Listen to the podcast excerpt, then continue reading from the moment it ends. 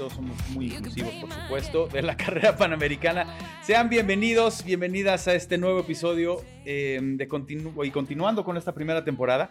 El día de hoy es un honor para mí recibir a uno de los pilotos.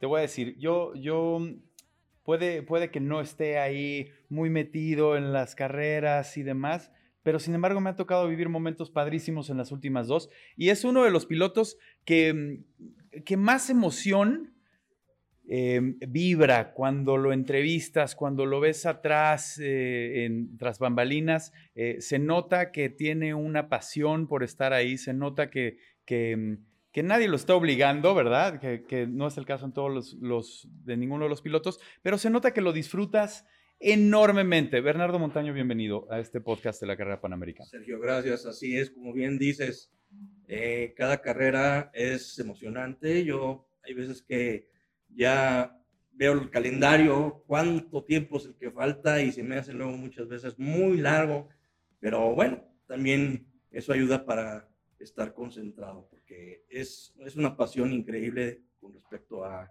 a las carreras. Me encantaría ir mucho más atrás en el tiempo, a ese momento en el que tú digas, mm, a mí me empezaron a gustar las carreras porque vi a, o porque me llevaron a, o porque fui a, ¿no? Okay, claro. Mira, eh, mi pasión por la velocidad, yo empecé desde muy pequeño eh, con la motocicleta. ¿sí? Y tenía un vecino que pues era medio torpe y, y, y, el, y, el, papá este, pues me decía, mejor a ver, manéjala tú. Y, y de ahí yo empecé muchos años manejando motocicleta. ¿Qué edad tenías? Yo, pues, de, de esa que te platico, yo creo que tendría unos 12 años, 13 Ok, años, ok. menos, ¿no? Y bueno, de ahí empecé a, hacer mis ahorros para poderme comprar, pues, ya mi propia motocicleta, ¿no? Ya fue cuando en los, en los 80s, en esos 80 fue, fue que, pues, tuve la oportunidad de, de ir a correr ya en forma eh, a un autódromo. Ok un amigo me decía, no te arriesgues, para eso están los autódromos. ¿no? Sirve el comercial para decirle a los cuates que andan en moto que ahí están los autódromos. ¿no? Claro, claro. Pero bueno, ahí fue cuando en los ochentas empecé a hacer muy buen, eh, buenos tiempos. No tiene nada que ver las motocicletas de hoy con las que eran aquel Por supuesto, por supuesto. Inclusive el traje, recuerdo que usaba unos, unos trajes mmm, muy ridículos, era de para andar en la montaña y esto era para pista, ¿no? Claro. Pero bien. No eran los, los trajes estos completos de piel que, ¿no? que conocemos hoy que vienen con las, con las protecciones en la espalda. Nada, no existía uh -huh. nada de eso, ¿no? Ya posteriormente alguien de mexicano que hizo su negocio de traer trajes, Ajá. este, pues ya con él sí comprábamos ya este, pues el equipo especial para eso, ¿no? Que por cierto, hoy estamos, perdón que te interrumpa, pero hoy estamos en las instalaciones aquí de OMP que nos recibieron para, para grabar este podcast con, y justo tenemos una cantidad de trajes increíbles enfrente, ¿no? Increíble, es una tienda muy bonita, no la conocía, siempre mandaba yo a una persona a comprar pues, algunos artículos, pero felicidades aquí a, a, a la afición que nos está Sí, recibiendo. Y entonces llegas tú y, y mm, empiezas a hacer buenos tiempos en la moto. Te dicen, ¿para qué vienes aquí si hay, si hay un autódromo? Así es. Yo empecé, te digo, así con, con, con el tema de, de, las motocicletas. Y ya posteriormente, eh, pues se necesitaba dinero, la verdad. Y pues, un amigo me, me ayudó, entre comillas, Ajá. a patrocinar. Pues ya sabes, que me prestaba la camioneta, el remolque. Pero el tiempo sí, este sí, sí era muy costoso y uh -huh. fueron casi 10 años que estuve corriendo, pero hasta ahí. Okay. Posteriormente otros amigos que se dedicaban a los rallies más de terracería, Ajá. ¿sí? Eh, mencionó a Memo Izquierdo, este, lo conocí por medio de unos amigos de, de, Alejandro Correa, y iba con ellos, pero no participaba, sino más bien hacía, hacía bulto, ¿no? Claro, claro. Pero un par de veces sí me, me me subí a los carros. Este, como navegante, manejando. Como, como, navegante, sí, como navegante, me gustó mucho, pero, pero, esto eran de tercería, no era, no era como lo que es la Panamericana, claro. que es puro eh, asfalto, ¿no? Puro pavimento. Y la verdad que pues, siempre me gustó eh, lo del carro, pero la economía en aquel entonces me era un poco difícil. Claro. ¿no? Eh, yo a escondidas le decía a mi padre, este, voy a ir a tal lugar y me iba a las carreras. Ajá. Pero bueno. ¿Tu familia, tu familia te, Me imagino que no eran, no eran tan fanáticos de que estuvieras corriendo ya sea motos o, automóviles. Pues a, escondidas lo hacía. Mira, mi padre, mi padre nos llevaba a ver la carrera panamericana en los 50. Ok. Nos llevaba a la, a la carretera de Puebla. Ajá. Entonces, desde ahí, sí, mi familia, bueno, todo lo que vienen siendo los hermanos de mi papá, este, el tío Rafael, etcétera, mi primo Carlos Montaño, eh, pues siempre íbamos a, a, ver las carreras. El, recuerdo un gran premio, eh, pues qué año habrá sido, un año donde Pedro Rodríguez pidió al público que se hiciera a un lado, ah. porque no había la seguridad de ese autódromo antes, ¿no? Claro, pero nos llevaba, mi, padre nos llevaba a cada evento que hubiera así de, de, carreras, nos llevaba. Entonces, pues ya eso lo traía uno desde siempre, ¿no? Y me imagino que, que cuando, digo, porque creo que cuando somos niños, ¿no? Y vemos y vemos los coches pasar. De hecho, ves a los niños en, cada una de las etapas de Panamericana, que pasan los coches, que ven a los pilotos. Marcas hasta cierto punto, ¿no? A ti te, te marcó de cierto punto, digamos, la carrera Panamericana de ese entonces cuando te llevaba tu padre tanto, que un día dices, quiero correrla. Así fue. Obviamente, eh, pues uno se casa, tiene familia y pues dices tú primero lo primero, pero ya llega un momento en donde dices, ¿cuándo podré yo correr la Panamericana. Y tuve la gran, la gran suerte de que un sobrino mío, eh, él ya, ya corría, eh, ya, ya, tenía dos años que había corrido la Panamericana. Tengo entendido que fue en el 2000, 2001. Sí, no, perdón. Eh, disculpan, creo que fue en el 2010. Ok, ok. En el 2010. Y en el 2011 es cuando me invita a que le navegara. Eh, verdaderamente fue una experiencia increíble y fueron cinco años que le navegué. ¡Wow! fue el 2011 y a 11, 12, 13, 14, 15. Ok. Y ya en el 2016 eh, yo ya pretendía tener mi carro. Sí, yo quería ya hacerme mi carro y este, pues para los demás años, eh, él ya, como le había dicho, que ya no iba a navegar, que iba a, hacerme mi carro. Bueno, él él pues consiguió otro, otro, amigo navegante. y pues este, no fue así, yo, yo pensé que era armar un coche en, en seis meses, en un año, no, no. Mi carro, que es un Datsun 510. Te iba a decir, manejas un, un Datsun de 1972. Es 1972, correcto. Y ahorita te platico por qué ese carro. ¿Qué crees? Me estás, me estás, eh, ¿qué es más? Quédate mi trabajo, por favor, porque justo te iba a preguntar por qué ese carro. Eh, mi sobrino eh, también corre en lo que es la categoría de la vintage. Ajá. ¿sí? Y verdaderamente eh, era emocionante ver a Enrique. actualmente tiene el coche guardado. Ok. Sí, es igual un Datsun, el Bre. es modelo igual, modelo 72. ese carro, Enrique se lo compró a Jorge Yudico, que le vendió todo el kit. Ok. Bueno, el kit. Ya estaba, ya estaba adaptado para, para correr. Prácticamente ya estaba todo. O sea, el, equipo se lo vendió con camioneta, remolque y el coche. Ah, bueno. Entonces, inclusive también al mecánico. Ok. Un saludo a don Jesús Sevilla, que es la Biblia para el Datsun, sinceramente. ¿no? ¿Por qué Datsun? Porque ya estaba ese coche, eh, se vio la oportunidad. Yo lo vi corriendo fui a verlo, apoyarlo muchas veces a diferentes autódromos, a Pachuca, a Querétaro, y verdaderamente era impresionante cómo le daba batalla a los Porsche, ¿sí?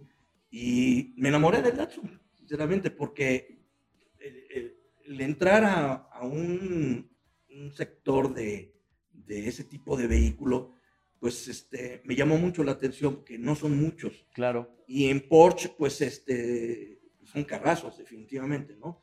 Pero siempre me gustaba como él, cuando terminaba, la gente, los fotógrafos, en vez de ir a tomarle fotos a, los Porsche, iban, al Datsun. Al Datsun, ¿sí? Porque además sí les daba batalla, ¿no? Eh, ya en autódromos grandes ya no, pero bueno. Yo le dije, véndemelo. Me dice, no, olvídate, ese carro. No lo voy a vender. Ese no se vende porque además ya su hijo, Andrés, que un saludo, bueno, saludo también a, a Monty, Enrique, este, me dijo, mira, ese carro no te va a servir para, para Panamericano. Bueno, primero me preguntó qué quería. Claro. ¿Para qué lo quiero correr Panamericano? Yo Panamericano me dijo, imposible, te va a salir muy caro, muy caro, y este, que lo desarmes, que el mío está para pista, y hacerlo Panamericano. Claro. Entonces, pues, eh, consíguete, y consíguete uno, y eso fue lo que hice. Tardé, tardamos aproximadamente más de año y medio. Consiguiendo sí, y armándolo. ¿Qué tanto? Obviamente no es, no es fácil, obviamente. Eh, sin embargo, ¿qué, ¿cuáles son las cosas que te encontraste que te sorprendieron? Sabías que le tenías que poner llantas, ¿no? sí, claro. pero, pero ¿qué, fue, ¿qué fue como lo más complicado de todo? Que dijiste, híjole, no tenía ni idea que tenía que tener esto, o que tenía que hacer esto, o que iba a... Sí, lo que me sorprendí es que pensé que iba a encontrar este modelo pues, relativamente fácil, y no fue así. ¿no? Eh, sí encontraba algunos, pero ya muy, muy, muy dañados, muy amolados.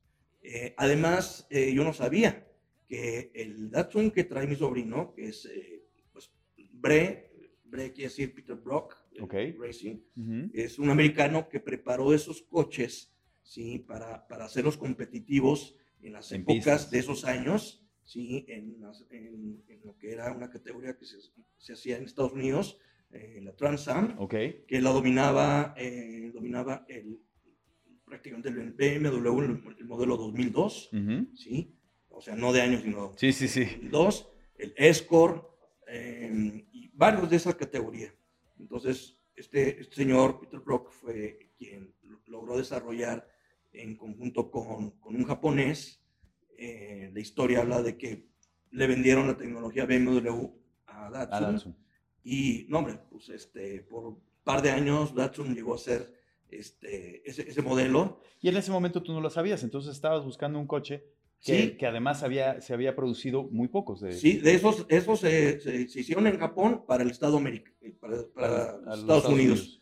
No se hizo para México. En México se llegó a hacer en la planta, tengo entendido que en Cuernavaca, cuatro puertas, que no tiene nada que ver con, con, la suspensión. Claro. La suspensión que traen estos eh, americanos es una suspensión independiente en la parte trasera. ¿Y dónde lo encuentras?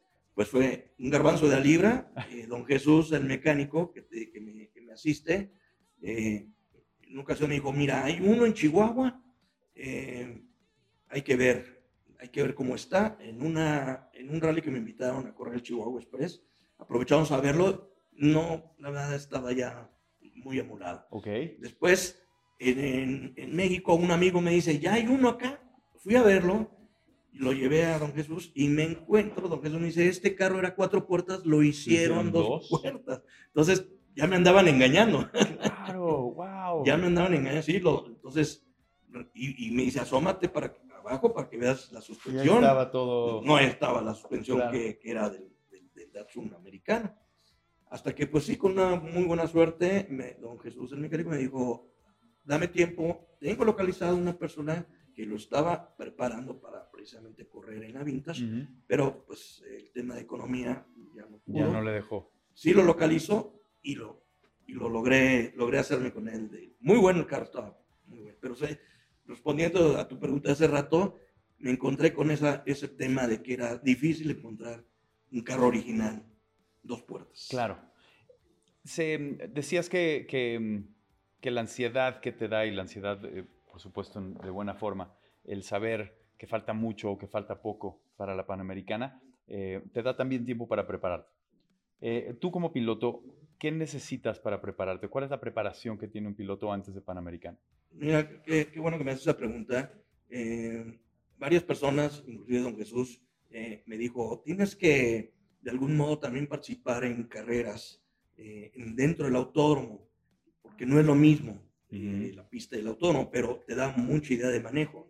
Entonces, pues sí, participé en algunas carreras con este mismo carro, ya, ya una vez que lo terminé, antes de meterme a correr en la Panamericana, ya con mi coche, fui, pues no te voy a decir muchas, pero sí un par de veces y me di muy buena idea eh, practicando en el, en el autódromo. Y también algunas salidas en carretera, ¿no? ¿Y esto lo haces todos los años que vas a competir en Panamericano? Ya lo hago cada vez más. Es que, pues, como todos sabemos, es como las drogas, ¿no? No paras, empiezas con una cosa, luego otra, y te dicen, ahora hay que hacerle esto y dices, no, ¿para qué? Pero ya después, cuando ves que te quedas, por ejemplo, en mi caso, el 2000, el año pasado, pues quedé en, segundo lugar. De tu categoría. Sí, y, pues ya llegas desesperado para el 2022 y qué falta y qué hay que hacerle y qué hay que ponerle. Es un barril sin fondos, pero es, es... Además te voy a decir, yo también hago mecánica. Que eso está padrísimo. Yo hago mucha mecánica también. Eh, bueno, tengo mi empresa en donde pues, te sé de tornos, de fresadoras, de todo eso. Entonces, es bueno, aunque a veces también choco con don Jesús porque pues, yo quiero hacer todo. Claro, y él tiene sus formas. él tiene de repente hay que, hay que soltar, ¿no? Sí. Y dejar que, el, que, que tu equipo haga, haga lo que tenga que hacer. Definitivamente. Me he topado con algunas situaciones donde pues eh, tengo que reconocer que, como dice el dicho, zapatero a tu zapato. Claro, claro, claro, 100%. Eh, con todos los pilotos con los que hemos platicado, eh, todos coinciden en que la carrera panamericana es una carrera sumamente particular y especial. Correcto. ¿Qué es lo que la hace especial para ti? Pues mira, cuando ya mi, perdón que repita mucho, mi sobrino, este, él, él, me dijo, tienes, tienes que estar muy concentrado y ahí te vas a encontrar, ya tú como jefe del equipo, porque eres el piloto, pero también eres el, el que diriges, tienes que aprender a, a escuchar. Y yo, perdón, no, muchas veces este, me ciego y no escucho a la gente y me he topado con, con, con terquedades mías en donde, bueno, pues este, hay, que, hay que aprender hay que aprender que, la Panamericana es un equipo, ¿sí? Eh, en una ocasión me llevé nada más a tres muchachos, no me llevé a don Jesús y a su hijo, que son los que, al Fly, saludos al Fly, este, en donde, bueno, pues uno por quererse ahorrar centavos, este, no los lleva uno, ¿no? Pero sabes que no puede un mecánico, un piloto estar a las 11 de la noche, 2 de la noche. Armando coche. Checándole frenos y cosas de esas, ¿no? Claro. Entonces, pues todo me ha dado una experiencia, ¿no? y, ahora este año sí me llevo ya mi equipo para yo estar más relajado. Qué bueno, qué bueno, qué bueno. Em, sobre las etapas de velocidad en la carrera, ¿cuál consideras la más emocionante o la que más disfrutas? Bueno, sin duda todas las etapas para mí son, son emocionantes, ¿no? Pero en específico, eh, recuerdo la primera vez que le, navegué a Enrique, mi sobrino, me dijo eh, que todos los pilotos que han corrido la Panamericana, pues, eh, por ejemplo, mil cumbres, ¿no?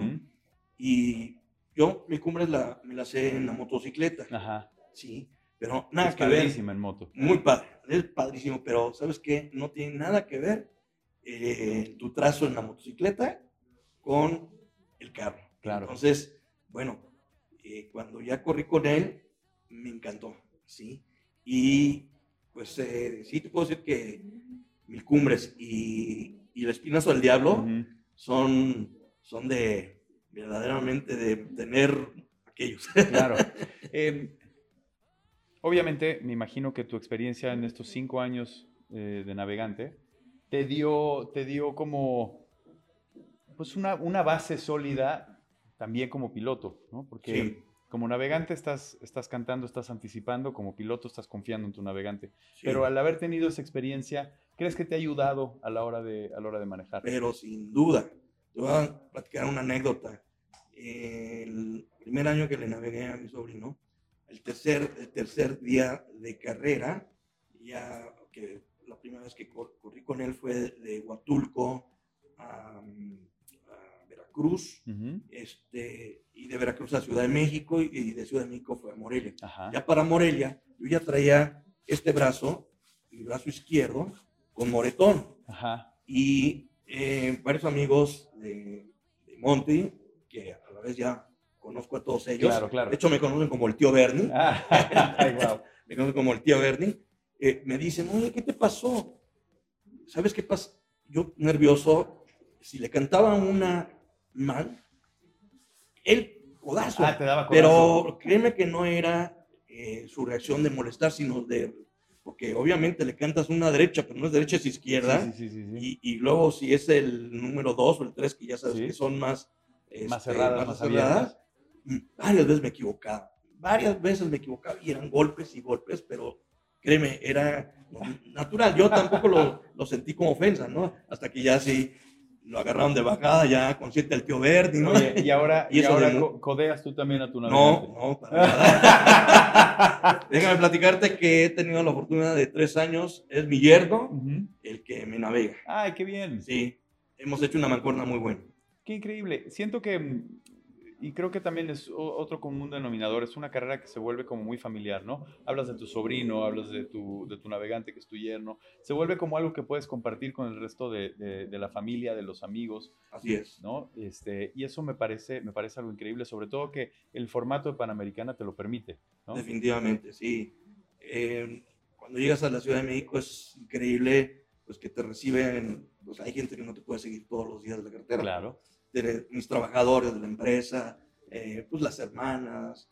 Es increíble. Sí, definitivamente es un ambiente familiar muy, muy, padre. Ahora, en, ese mismo aspecto, ¿cómo encuentras este balance entre, entre la, la, familia, que estoy seguro ninguna familia está contenta con que su esposo, su papá, su, su tío, etcétera, etcétera, eh, haga deportes de riesgo, te lo digo por experiencia.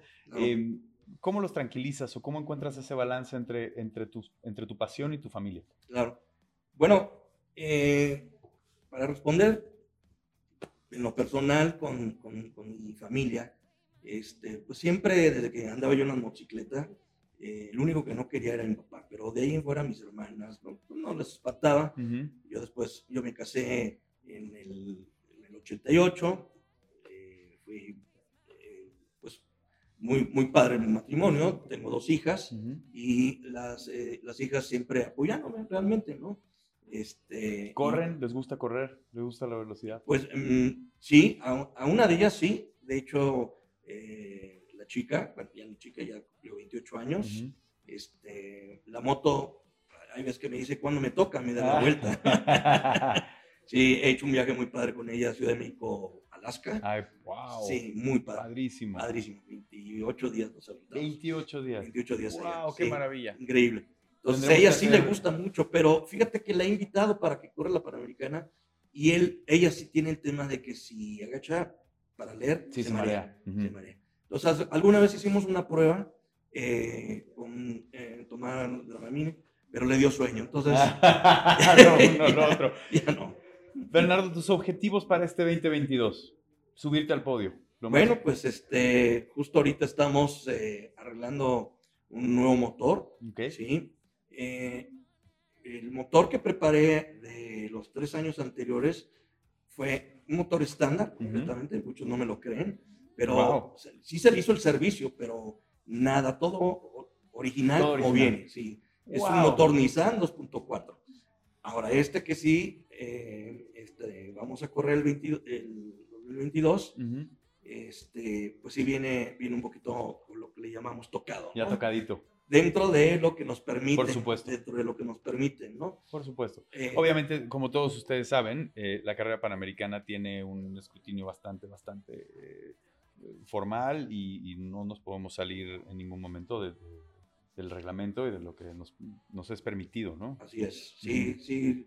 En paz descanse don Víctor, que era el que nos hacía las revisiones, él varias ocasiones dijo, pues hasta, hasta esta medida, o sea, lo tengo muy bien apuntado, todo lo que nos recomendó.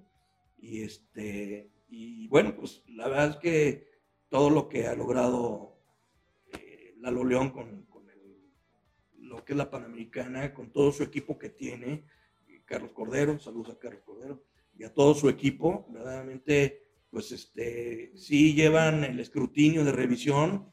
En un año todavía no tenía yo el datum, pero nos echaron para atrás, no nos pasaron porque le faltaba un, un tubo al roller Claro, claro, al No pasaba. Y también eh, no traía eh, lo que era la aspersión de extinguidor para, para el copiloto, nada más traía el del piloto.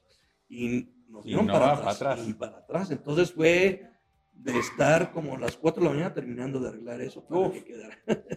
sí, es muy importante. Bernardo, yo te agradezco muchísimo que nos hayas acompañado, que nos hayas contado todas estas historias. De verdad, creo que como dijimos antes de la entrevista, se volvió una, una plática sumamente agradable. Creo que tendremos que hacer una parte 2 porque necesito que me, que me platiques de ese viaje México-Alaska. Ah, Que suena, encantadísimo. suena padrísimo. Encantado de la vida, Sergio. A todos ustedes, eh, amigos de la carrera panamericana, esto ha sido un episodio más. Los invitamos a estar atentos, como siempre, eh, a este canal y nos pueden seguir a través de Spotify, iTunes, Google Podcast, como la, la carrera panamericana podcast. Eh, obviamente, si les gustó el programa, compártanlo con gente que, que ustedes saben que les va a gustar. Nosotros queremos más gente que nos escuche, queremos más gente que se entere y que, y que, que comparta con nosotros todas estas anécdotas de la carrera panamericana. Eh, no se despeguen, yo soy Sergio Harry. Nos vemos a la próxima. Gracias.